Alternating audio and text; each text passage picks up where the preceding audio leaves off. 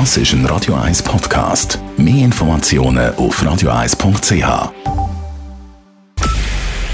Es ist 9 Uhr. Radio 1, der Tag in 3 Minuten. Mit dem Marco Huber.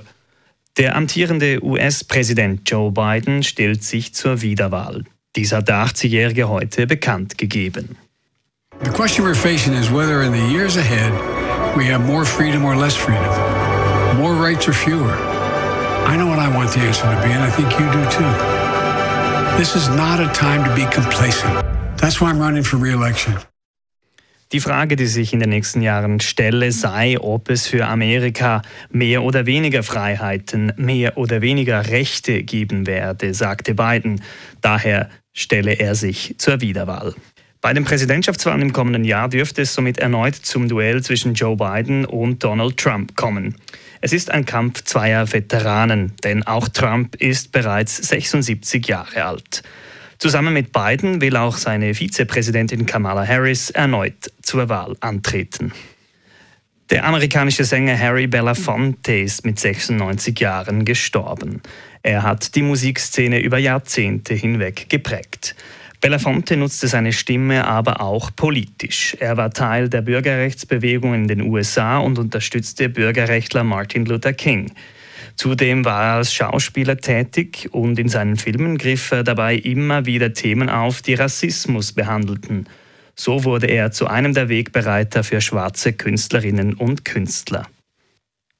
Die Mitarbeitenden der Schweizer Botschaft im Sudan sind nach ihrer Evakuation aus dem Konfliktgebiet heute in die Schweiz zurückgekehrt. Botschafter Christian Winter sprach heute vor den Medien über die Ereignisse im Land, in dem seit anderthalb Wochen eine Art Bürgerkrieg zwischen Militärregierung und Rebellen herrscht. Winter betonte, dass es hart sei, die lokalen Botschaftsangestellten vor Ort zurückzulassen.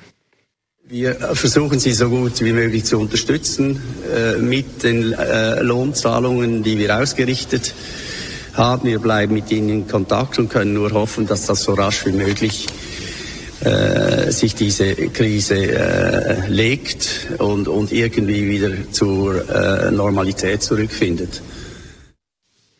Aufgrund von Hygienemängeln musste eine Zahnarztpraxis im Kanton Aargau schließen. Der Zahnarzt soll dort seine Patientinnen und Patienten mit nicht sterilen Instrumenten behandelt haben. Für die Patientinnen und Patienten besteht ein erhöhtes Infektionsrisiko. Radio 1 Wetter. In der Nacht ist es zuerst regnerisch, später dann meistens trocken. Morgen, morgen dann weiterhin Wolken am Himmel, später dann auch sonnige Abschnitte. Das Ganze zuerst bei 2 bis 4 Grad und später dann bei 13 bis zu 14 Grad. Das war der Tag in 3 Minuten.